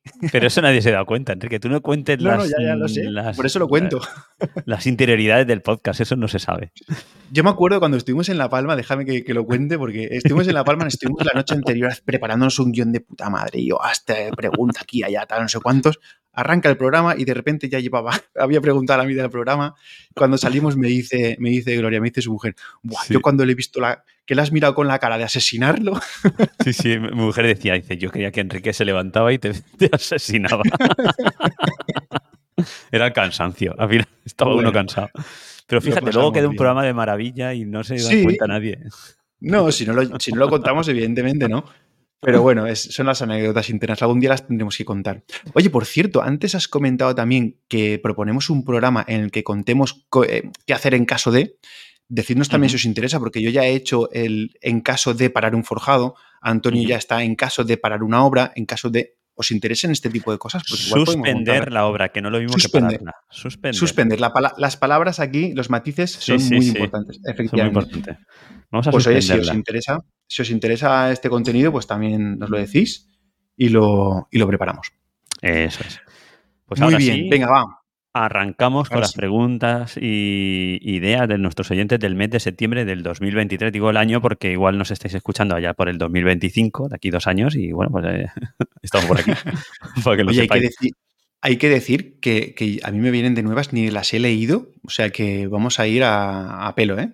Venga, vamos allá. Alejandro Hernández González, arranco yo, Enrique, nos hace una pregunta eh, relacionada con, Apple y los Macs. Estás de junio todavía, ¿eh? Sí, sí. Nos dice, buenas tardes, he empezado a oír eh, sus podcasts y la pregunta es un poco tonta, pero en un Mac es posible instalar todos los programas que utilizamos como AutoCAD, Revit Cupe, que ese no lo conozco, etcétera, y saludos. No, Cipe. será ah, será Cipe, sí, verdad. Pues eh, Alejandro, por supuesto. Por cierto, antes, de que contestes, el, próximo que nos trate de usted no le contestamos. ¿Cómo que he empezado a oír sus podcasts? Pero bueno, eh, somos señores mayores. tenemos una edad ya, Enrique. Ya, no me jodas. Y, yo duermo en los aeropuertos en el suelo. Venga, va, contesta. Luego tengo el reuma que no. Bueno, va. No, eh, Alejandro, Alejandro, sí, sí que, sí que es posible porque además Enrique y yo damos fe de ello, que trabajamos los dos con Mac, yo en mi caso de hace muchísimos años, y yo tengo instalado Zipe, tengo Presto y tengo AutoCAD, aunque AutoCAD lo tengo nativo en, Mac, ¿vale? Pero también se puede instalar en, en en Mac. ¿En Parallels? En Parallels. Nosotros lo que hacemos es virtualizarlo. Creo que a día de hoy, con los M1, a partir de los M, no sé si hay otro virtualizador que funcione. No lo sé, Enrique. Yo, nosotros sí que mm, trabajamos. Yo trabajo con Parallels, siempre trabajo con Parallels, que es un programa que se tiene que comprar, comprar la licencia. Tiene un pago único o te puedes suscribir a, un pago anual. ¿Vale? Eh, pago Yo estoy suscrito, soy así de gilipollas. Yo también me suscribí, porque al final, Enrique, cada dos, tres años me tocaba pagar y al final le hice cuentas y casi te sale lo mismo. Total, yo, bueno, estoy suscrito. Eh, con lo cual, lo que haces es, es un programita que, que, te virtualiza el entorno de Windows. En ese programita instalas Windows, Windows 11, Windows 10, que tú quieras instalar, y, a partir de ahí ya puedes instalar lo que, te, lo que tú quieras. Con estos equipos que hay a día de hoy, no se nota prácticamente nada la bajada de rendimiento por tener que, que, que nada, va. O sea, yo trabajo en nativo igual que, si estuviera trabajando directamente en Mac. a ver, no, sé, si, estás si, estás trabajando con el BIM del Santiago Bernabéu, pues, pues a lo mejor a lo mejor se puede notar, pero vamos, que no. Sí, pero por lo menos a base de meterte un, buen, un mejor equipo. O sea, equipos hay. Hmm. si quieres trabajar, vas a poder trabajar. Otra cosa, como dice Enrique, a lo mejor que tengas que o renderizar, vete tú y ya a saber qué. Nosotros, claro, nosotros no, no, trabajamos con esos programas. O sea, con, pero lo que es AutoCAD, mm, Presto, Zipe y todo eso los programas que nos estás comentando, y, Revit incluso, sin problema. Lo puedes hacer con, con un Mac. Nosotros tenemos un M1, un MacBook Pro y funciona de maravilla. Muy bien. Vale, pues sigo yo. Eh, Víctor Ocaña, también una pregunta de junio. Claro, tened en cuenta que hemos tenido el verano por en medio que no hemos contestado preguntas. Eh, nos dice, buenas tardes equipazo, encantado de escribiros de nuevo. en esta ocasión os traigo una pregunta que a lo mejor se sale de lo técnico, pero me llevo preguntando de hace tiempo. Y después del comentario de Antonio hace unas semanas, imaginaos hace unas semanas en junio, ¿eh? sobre la itinerancia en viajes, etcétera, pues aún más. Así que allá voy. ¿Cómo se gestiona a nivel personal? Esto nos lo están preguntando mucho últimamente. ¿eh? Vivir con un nivel de estrés, viajes tan ajetreado. A mí me encanta mi trabajo, el mismo que el vuestro, pero para mí ver a mis hijos todos los días, por ejemplo, es fundamental. Y aunque a nivel de marca me gustaría crecer a vuestra escala, me resultaría muy difícil viajar tres, cuatro días a la semana. Un abrazo y feliz verano. Gracias, ya ha pasado el verano. E, el domingo nos hicieron creo que la misma pregunta, ¿no? Sí, en, en, el directo que hicimos en Instagram, con la Escuela de Interiorismo Estratégico de Iván Cotado, y de Orlando Cotado. Efectivamente, que les mandamos un abrazo desde aquí. Y además, por cierto, mira, hoy, hoy es martes, hoy están con la masterclass esta especial y tienen un curso interiorismo súper chulo. Así que bueno, eh, ir, a consultar la, Escuela de Interiorismo Estratégico. De hecho, creo que tenemos por ahí un enlace o algo. Bueno, luego lo pondré. Vale. Bueno, pues, Víctor, ¿qué le contestamos a Víctor? que tiene toda la razón. Sí, es que tiene toda la razón. no le vamos a quitar ninguna razón, es complicado. Muy complicado. Es complicado. Lo que pasa es que yo creo que hay dos factores. Cuando se está, hay que estar. Quiero decir, si estás en casa no puedes estar eh, eh, con tu hijo y pensando en otra cosa y con el teléfono no sé cuándo, no sé menos. O sea, estás con tu, hijo y separar perfectamente porque si no sí que es un problema, porque si estás fuera no lo ves y cuando lo ves estás pensando en otra cosa. Entonces ahí sí que la cosa falla. Yo todavía no he tenido el problema como Antonio, que sí que se pasaba días fuera y, dormía fuera. Yo afortunadamente de, momento, de momento, eh, siempre he ido y he vuelto, entonces pues no es tan grave, sí que te pegas unos palizones de miedo, pero de momento yo lo llevo bien. No sé, Antonio, ¿qué, qué opinión pues Yo, mira, yo he sido itinerante de, pues no te voy a decir de toda la vida, pero eh, siendo jefe de obra ya itineraba, ¿vale? Ya te iba a las obras y tenía la suerte de que la familia me acompañaba. Llegó un momento en el que nació mi segundo hijo y mi familia ya se estableció en, en IBI y el que empezó a moverse soy yo. Eh, al principio eran un día, como dice Enrique, y al final acabó siendo casi de martes a jueves, a ver, martes, miércoles, pues prácticamente dos noches fuera, o sea, dos noches, tres días. Eh, complicado, como dice Enrique, complicado. Eh, una de las cosas que a mí me, salvaron mucho fue el tema de la autocaravana, que parece una tontería, y era que, en un espacio tan pequeño convivíamos la familia y estábamos muy unidos, muy, muy juntos. Y eso hacía que el fin de semana era como que Mm, no se metía un chute de familia, ¿no? Eh, y al final hacía que, creo yo, ¿vale? Que, aquello funcionase bien. Eh, pero no te voy a engañar, han habido, pues han habido momentos de, no de crisis, pero momentos complicados en la familia en el que, al final te tiene que, pues una semana no te tienes que ir y no te vas. Tienes que saber decir que no. Eh, lo principal es estar a uno a gusto y que la familia esté a gusto, porque si no, tú no vas a estar a gusto en el trabajo. Eso lo tengo clarísimo. Y, ya depende de cada uno, pues priorizar una cosa o la otra. Si no te sientes cómodo eh, viajando, pues como hace Enrique, a lo mejor planteate, oye, salir un día, un ida y vuelta y, empezar por ahí. Y si veis que poco a poco se va, se va haciendo, pues sale más. Si no, siempre está la, la posibilidad de ir colaborando con terceros, de decir, oye, mira, pues no viajo toda la semana, viajo una semana sí, una semana no. No sé. Hay cositas que se pueden, se pueden hacer. De todas maneras, también ahí tienes que poner una balanza, pues eh, tus aspiraciones profesionales y hasta dónde quieres llegar y todo eso, porque al final eh, hay determinados tipos de obra que, hay ocasiones que en tu zona no hay. Y si no hay y tú las quieres, pues tienes que ir a buscarlas. Eh, o, incluso tienes compromisos con arquitectos o con estudios o con lo que sea. Que, que son colaboradores tuyos habituales y te dicen, mira, es que esto que tengo lo tengo en no sé dónde pues oye, eh, si estás para las buenas, estás para las maduras también, ¿no? Para las duras y para las maduras. Igual le tienes que echar ese cable porque a él también no sé, le estás ayudando, es parte de su equipo, ¿no? Quizá. Y, y, eso también es un factor que hay que tener en cuenta, a ver con quién lo haces, con quién no lo haces, porque tampoco, yo por ejemplo, no me voy fuera de Valencia a cualquier proyecto que me surja y ya está, me voy a los proyectos que realmente me, creo que merecen la pena que me interesan, que son con colaboradores que seguramente ya conozco o que creo que me pueden hacer crecer profesionalmente. Porque claro, ahí sí que hay que ser bastante selectivo y además te tiene que compensar, hay que cuidarse muy bien eh, que económicamente, pues todo lo que implica, eh, no solo lo que implica los costes directos de viaje, sino los costes en, tiempos y los costes emocionales que, que eso le puedes poner un precio. Y si te lo pagan, pues te vas. Así que bueno, pues ahí sería nuestra, nuestra respuesta vale. Correcto. Venga, pasamos a la siguiente. A, ver, la eh, siguiente la tenemos aquí de Rosalía Varela, ¿vale?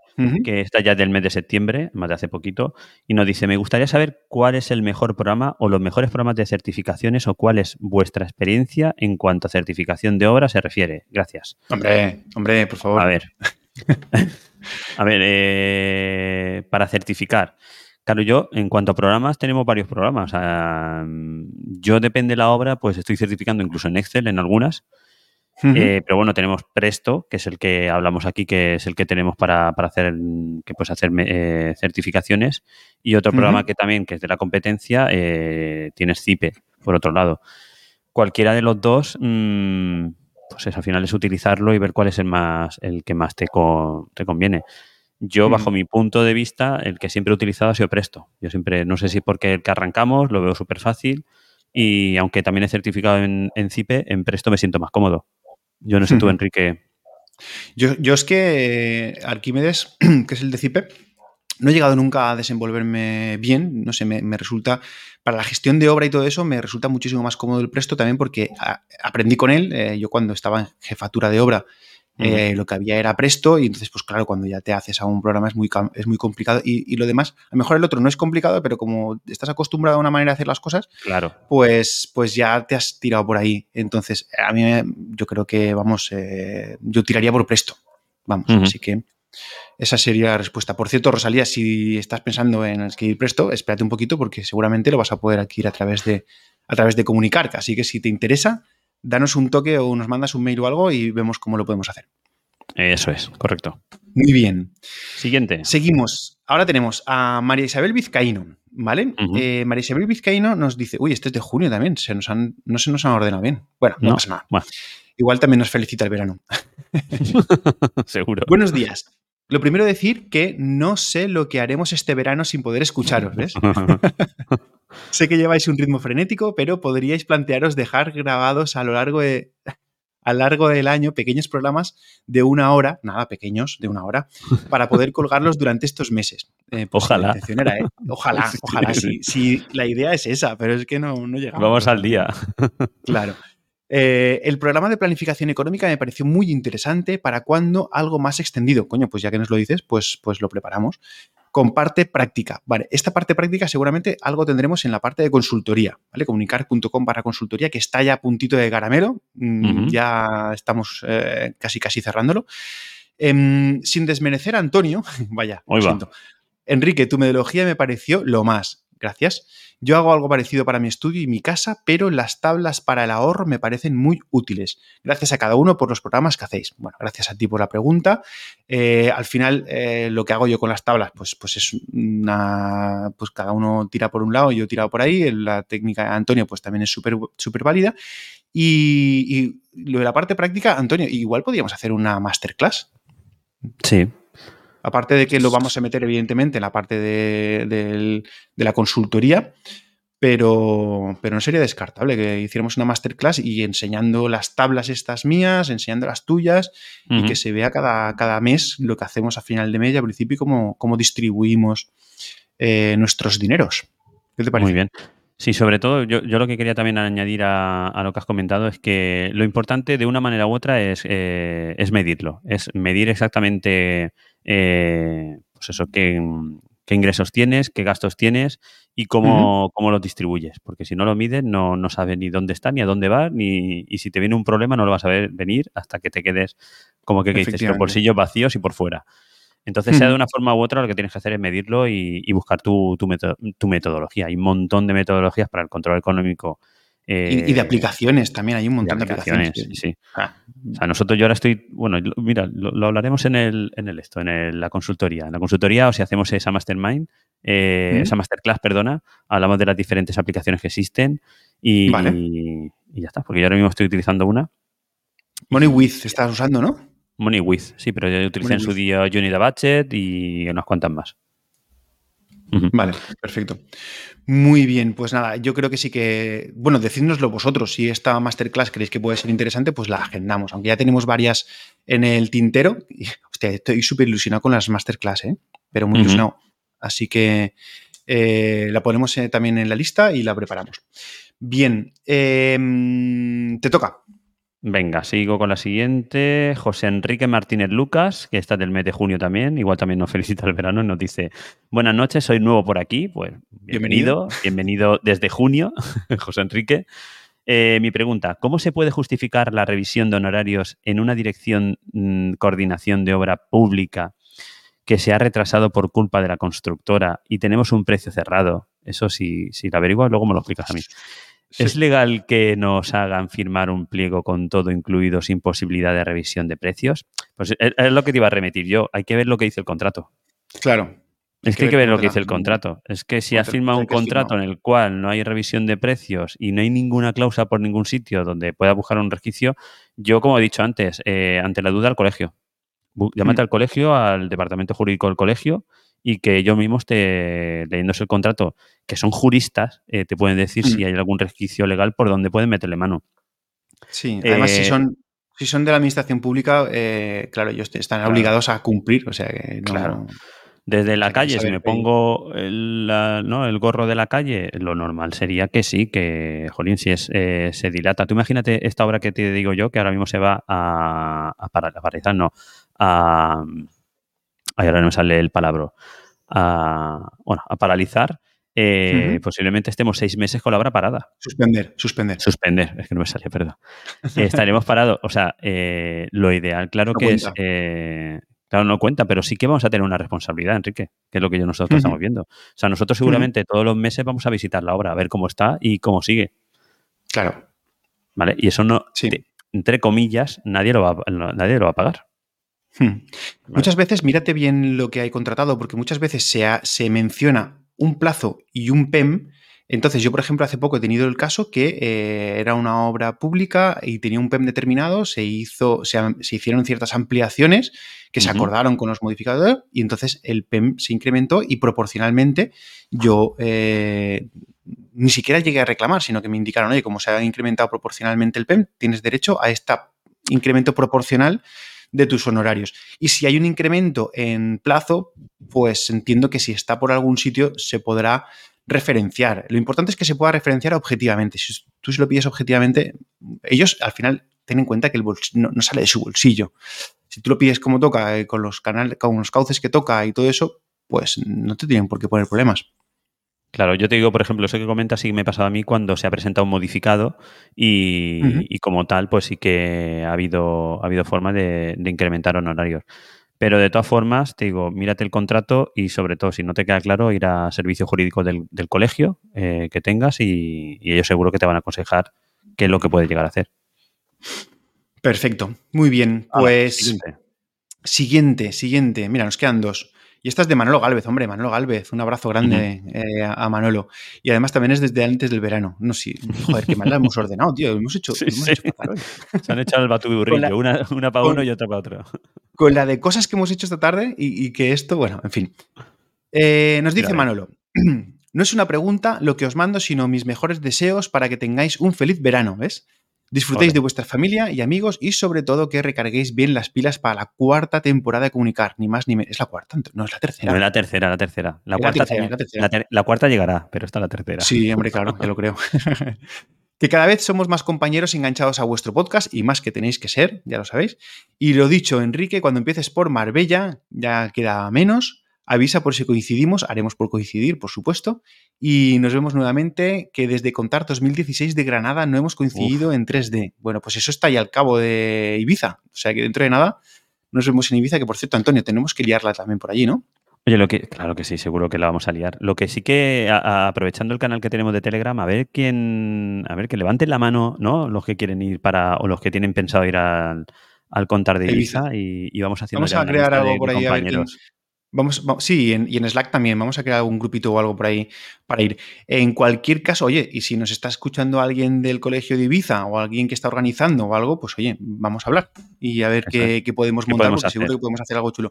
De hecho, en el de Toledo al final se improvisó, tuvimos que usurpar prácticamente una sala, pero estuvo súper guay porque hicimos nuestro primer directo, fue ahí en Toledo y, y hubieron un montón de compañeros acompañándonos, que estuvo súper chulo. Así que bueno, a ver si podemos hacer alguna cosa así parecida. Eso fue a los inicios de inicios de, comunicar. Es que no... ya lo creo, como que fue improvisadísimo, ¿no? Lo siguiente. Sí, sí, sí, Vamos, eh, no sabíamos ni cómo conectar para, poder estar ahí. Me acuerdo con las cámaras. Bueno, en fin, anécdotas, ya batallitas de, llevar bastante tiempo ya por ahí. Pues nada, y como nos decía, un fuerte abrazo a los dos. Y lo dicho, feliz verano, compañeros. Pues nada, feliz verano, Manolo, eh, que hayas pasado, espero. Venga, vamos a la siguiente, nos la deja eh, Miguel Ángel. Eh, esta sí que es de, septiembre de, este año. Y nos dice, creo que es parecida a la primera. Bueno, nos dice, hola, a mí me gustaría saber cómo trabajáis en el día a día con un MacBook Pro.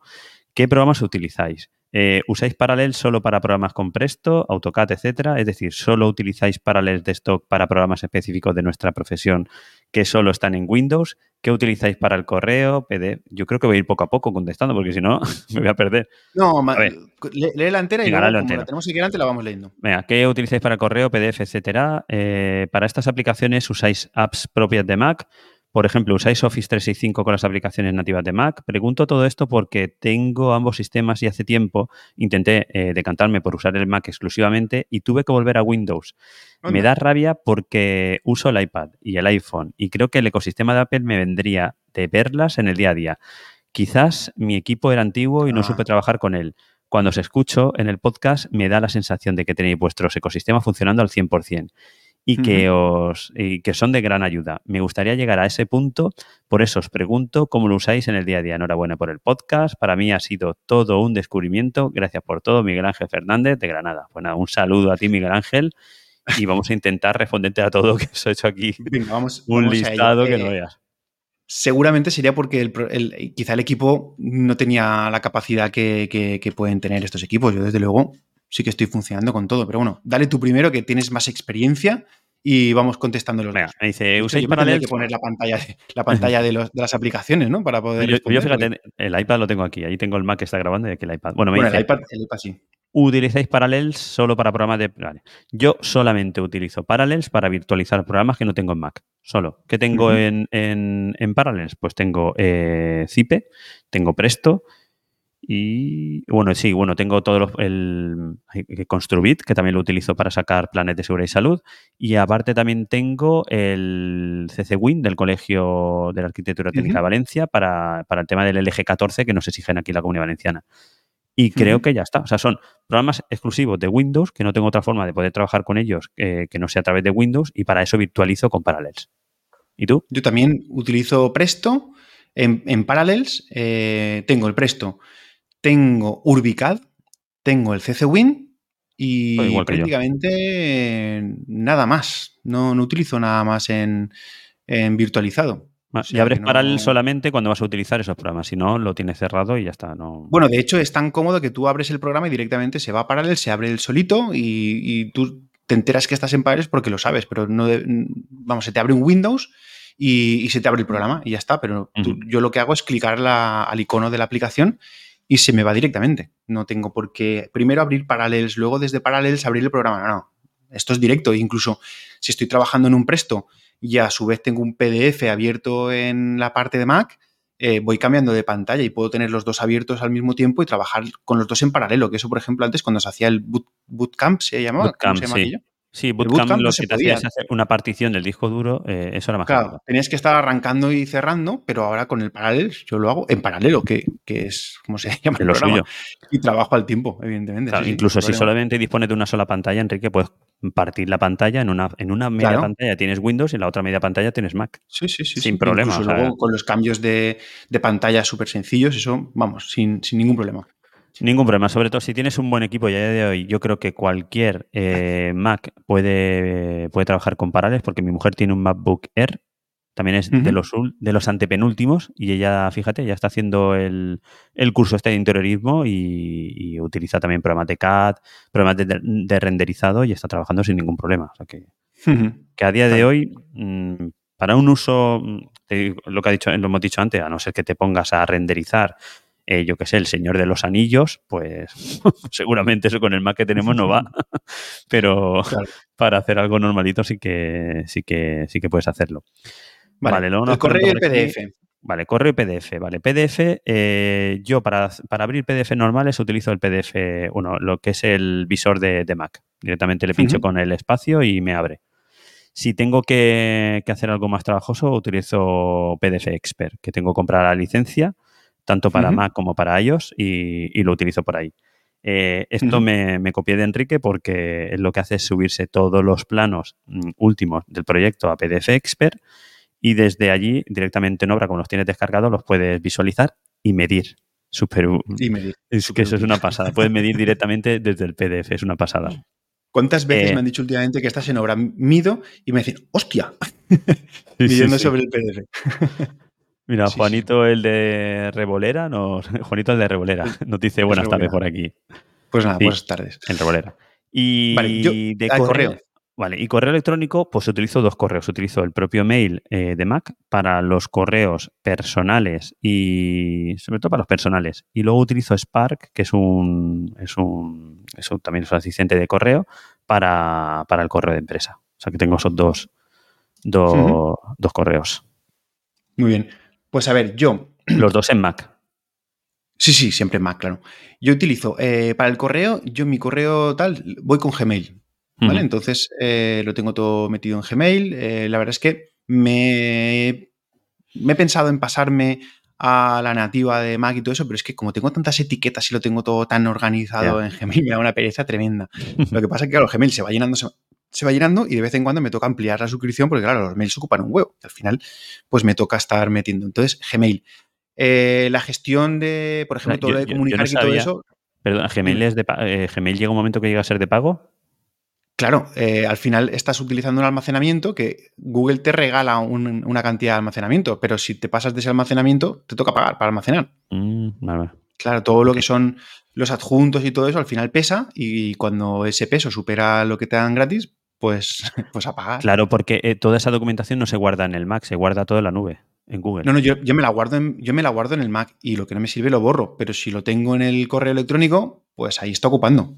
Claro. Vale, vale, vale. Entonces eso, eso ocupa. Pero vamos, lo mismo que te pasa, por ejemplo, si tú tienes eh, una cuenta en el Mac, en, la aplicación nativa del Mac, al final estás en los servidores de iCloud y el iCloud también se va llenando. Sí, sí, sí, correcto. O, se, te va llenando el disco duro. Es, Al final es lo mismo. Es un disco duro que tienes en tu ordenador, es un disco duro que tienes por ahí. Entonces, eso por un lado. Luego, para los PDFs, también para visualización, tal, siempre con el eh, vista previa del Mac, funciona súper bien, incluso para montar los PDFs funciona de maravilla. Si tengo que firmarlos, que estas otras, si tengo que firmarlos, ah, ya no utilizo este porque no se puede, básicamente. No entiendo cómo no mete eso Mac. Ahí lo tengo, vamos. Eh, Pero es que solamente hay uno que lo haga. No, hay más. ¿Cómo que hay uno que lo haga? No, no, yo quiero que lo haga en vista previa. No, me refiero que solamente hay un cliente que lo haga, que es Adobe, Adobe Acrobat, ¿no? Es el único que, que permite la firma. No, no, no, también eh, otro que voy a mencionar también lo permite, aunque es un poco más complicado. Pero bueno, cuando voy a firmar, tengo el Acrobat Reader únicamente para firmar documentos. Y ya está. lo otro lo hago ahí. Se me olvidado decirlo a mí también antes. Correcto. Y si tengo que editar algún PDF, que, a veces también los tengo que editar, yo no tengo metido el PDF Expert en el Mac, lo tengo en el, en el iPad y no sé por qué no lo tengo en el Mac. Acabo de caer y digo, coño, ¿y por qué no tengo yo esto? Eh, seguramente le daré un vistazo porque si tiene la mitad de funcionalidad que en el, que en el iPad, pues es una pasada. Pero eh, utilizo o Affinity Publisher, que Affinity es, para los que no lo conozcan, em, es una suite, como si fuera la suite de Adobe de Photoshop, Em, ¿Cuáles son las otras? Eh, Photoshop, Design. Em, joder, ahora me salen. Illustrator y la otra es, no me acuerdo, que es la de maquetación. Bueno, pues esto es una suite que tiene un pago único, no como la de Adobe, que es de pago mensual, en la que hice un pago más o menos asequible y tengo un, un maquetador, tengo un, editor de fotos y tengo pues un editor de vectorial. Y con el editor de, maquetación puedo editar los, los PDFs, vamos, tocarlo absolutamente todo con ese o si no con el Nitro PDF, que es un editor de PDF que lo tenemos a través de la suscripción que tú y yo tenemos y lo conozco, en Setup. ¿Vale? Que ese pues lo tenemos en Setup. Así que eso es lo que utilizo. Venga, dale más. Que, vale, no dice. Para estas aplicaciones usáis apps propias del Sí propias del Mac. O sea, directamente trabajamos desde Mac. Luego, por ejemplo, ¿usáis Office 365? Sí, sí, también. Office 365 nativa en Mac. ¿Vale? También lo tengo. Comprado. Porque más así tenemos comprado. Bueno, yo tengo la suscripción anual. Pago la, suscripción anual. Sí. Que son 60 euros al año, algo así, no recuerdo. No son, bueno, si, si, pagas 100, tienes para 5 equipos y cada equipo tiene, o sea, para 5 usuarios, cada usuario tiene para 5 equipos y además cada usuario tiene un tera. no está nada mal. Es una maravilla. Y además la utilizo, lo bueno que también lo tienes y lo puedes utilizar tanto en Mac como en el iPad, como en el iPhone. Y lo tengo en los tres sitios. O sea, lo utilizo bastante. Eh, a ver que sigas leyendo, pero así. Pregunto todo esto porque tengo ta ta ta y Mac especialmente para Windows, qué rabia. Vale, y yo creo que ya poco más. O sea, sí, poco más. A ver, yo, creo que... lo, que sí, lo que sí que recomendaría a lo mejor es que le diera un vistazo a lo de Setup o alguna otra que son como son conglomerados de aplicaciones, ¿no? Que tú pagas una suscripción. Como una tienda de, aplicaciones. Sí, como una tienda, pero, pero por, tú pagas la suscripción a Setup y tienes acceso a un montón de aplicaciones. Y yo hay, bueno, yo estoy utilizando bastantes eh, de las aplicaciones esas de Setup. Que, pues, por ejemplo, eh, hay alguna como la de Money With está metida ahí, que ya has comentado antes. Tengo una que es para dividir las pantallas. Hay otra que es pues para el Clean My Mac, por ejemplo, que es para limpiar el Mac y todo eso. Hay una que se llama Rocket Typist, que es para asociar textos largos o cortos, lo que tú quieras, a una combinación de teclas. Por, por ejemplo, si yo pongo eh, punto y coma EN, pues ya se escribe mi nombre, Enrique Alario. Pero si yo pongo, por ejemplo, punto y coma LIE, pues se me escribe un texto que es la, una anotación en el libro de incidencias. Y es un texto súper largo. Entonces, es muy sencilla de utilizar. Y si tú tienes ahí cuatro textos, te ahorra un montón de tiempo. Incluso correos de estos que, que, son siempre repetitivos, pues lo puedes, lo puedes utilizar ahí. Tengo también la de CleanShot, que es para hacer capturas de pantalla eh, y luego editarlas y tal. Tengo la de Paste, que es pues para hacer eh, copia-pegas, pero tienes como eh, el. ¿Cómo se dice? El escritorio no. El em, el almacén donde se guardan las, los... Cuando copias. Eh, ah, no me ah, sí, bueno, tampoco me sale. Joder, bueno, que tú normalmente copias y pegas y si copias otra cosa, la pierdes la primera. Pues no, aquí no, aquí las almacenas y luego las tienes todas. Exacto, bueno, pues, pues eso, yo creo que también es una buena opción esta de setup y hay, hay otras por ahí también que tienen, que tienen otras, otras aplicaciones. Pero bueno, pero vamos, sí, básicamente al final todo con Mac. Muy poquito, muy poquito utilizo eh, paralelos con otras aplicaciones. Solamente lo necesario. Lo que no tienes en Windows lo utilizas en Mac. Es que también yo pienso una cosa, comprarte un Mac para virtualizarlo y utilizar solamente Windows, para eso te compras un Windows, no tiene ningún sentido. Creo, vamos, creo. yo, yo que me cambié hace relativamente poco, eh, que ahora tres años, ¿no? O algo así. Eh, dos años. Un año, año, dos años. Ahora yo no Bueno, va a hacer, yo creo que va a hacer dos años que me Ahora piensas, tenía que haberme cambiado antes. Tenía que haberme cambiado antes. La verdad es que estoy encantado con el cambio. Ya, vamos, estoy encantadísimo. Tiene sus cosas, pero ahora mismo estoy encantado. Así que nada. Y el otro día, hablando con Nacho, con el arquitecto, le, eh, le, estaba haciendo una cosa en el, en el iPad y desde su iPhone, eso que hace de copiar un texto, copiar y al iPad y pegar, dice, ¿cómo has hecho eso? Esto, es básico, esto es el ecosistema. Sí, sí, se quedó, vamos, totalmente alucinado. Son cosas que, claro, ahora, que simplemente, ahora que simplemente juntando los móviles ya se te pasa información y todo eso, también está guay. Sí, tiene, cosillas muy cucas y que, la verdad es que te hacen que, seas algo más productivo. Se, nos ve el plumero, Antonio, se nos ve el plumero, ¿eh? No, pero no cobramos nada. Yo digo lo que, lo que siento. Es que no. es que es verdad. Lo utilizo bueno, pues lo tengo que utilizar, es lo que hay. No, claro. Bueno, pues oye, no le demos más la paliza a esta gente. Eh, que ya tenemos las preguntas cumplidas. Ahora falta que nos hagáis las preguntas para el siguiente programa, que será a finales, a finales de. Octubre. Octubre, correcto, a finales de octubre. Y, y, nada, volveremos, con el ratito, volveremos con el ratito Passive House también. Vale, que lo tenemos ahí, ya lo tenemos incluso grabado. Eh, ahí nos hemos adelantado ya, tenemos el trabajo hecho. Y, y, yo creo que poco más. Simplemente también decir a la gente, Enrique, que no se olvide de, a sus compañeros a su, de trabajo, compartirlo, hacer que el podcast llegue a muchísima más gente, que cuanto más seamos, pues muchísimo mejor para, la comunidad, para el podcast, y os podremos traer muchas más cosas que tenemos en el tintero mm. y muchas reuniones que tenemos Enrique y yo para, para eso, para conseguir descuentos y conseguir ofertas y hacer cosillas para, para la comunidad. Y también en vuestro podcatcher. El podcatcher es el aparatito en el cual escucháis el podcast. Dale a estrellitas. El, programita, no el, aparatito. A ver si van a creer que es un transcriptor. el programita. Dale a estrellitas y que eso hará que el podcast se sitúe en lo más alto y que mucha más gente no pueda descubrir. Un poco más. Correcto. Tenéis las preguntas y la encuesta ahí en Spotify, ¿eh? o sea que eso verdad, no, no va a poder responder. Y normalmente, bueno, las preguntas es comunicar.com barra preguntas, suscribirse, comunicar.com barra suscribirse, suscríbete. Eh, Twitter, que ya no es Twitter, que es X, eh, en Instagram, en, YouTube, por cierto. Oye, nos interesa mucho eh, hacer crecer nuestro canal de YouTube.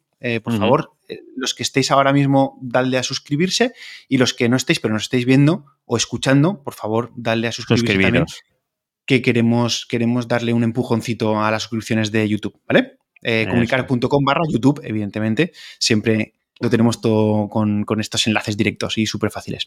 ¿Vale? Eso es, Enrique. Pues yo creo que ha quedado un programa bastante completo. Estamos una hora y pico. Ya nos falta, a los que estáis aquí en directo, eh, no, lo habéis escuchado, pero escucharéis luego el ratito Passy House en el podcast, o sea que se va a quedar un programa bastante, bastante, bastante chulo. Muy bien.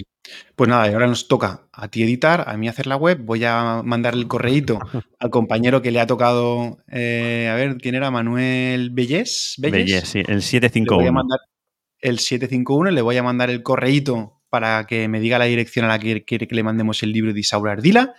Y nada más, así que si quieres, pincha música y nos vemos en el próximo programa.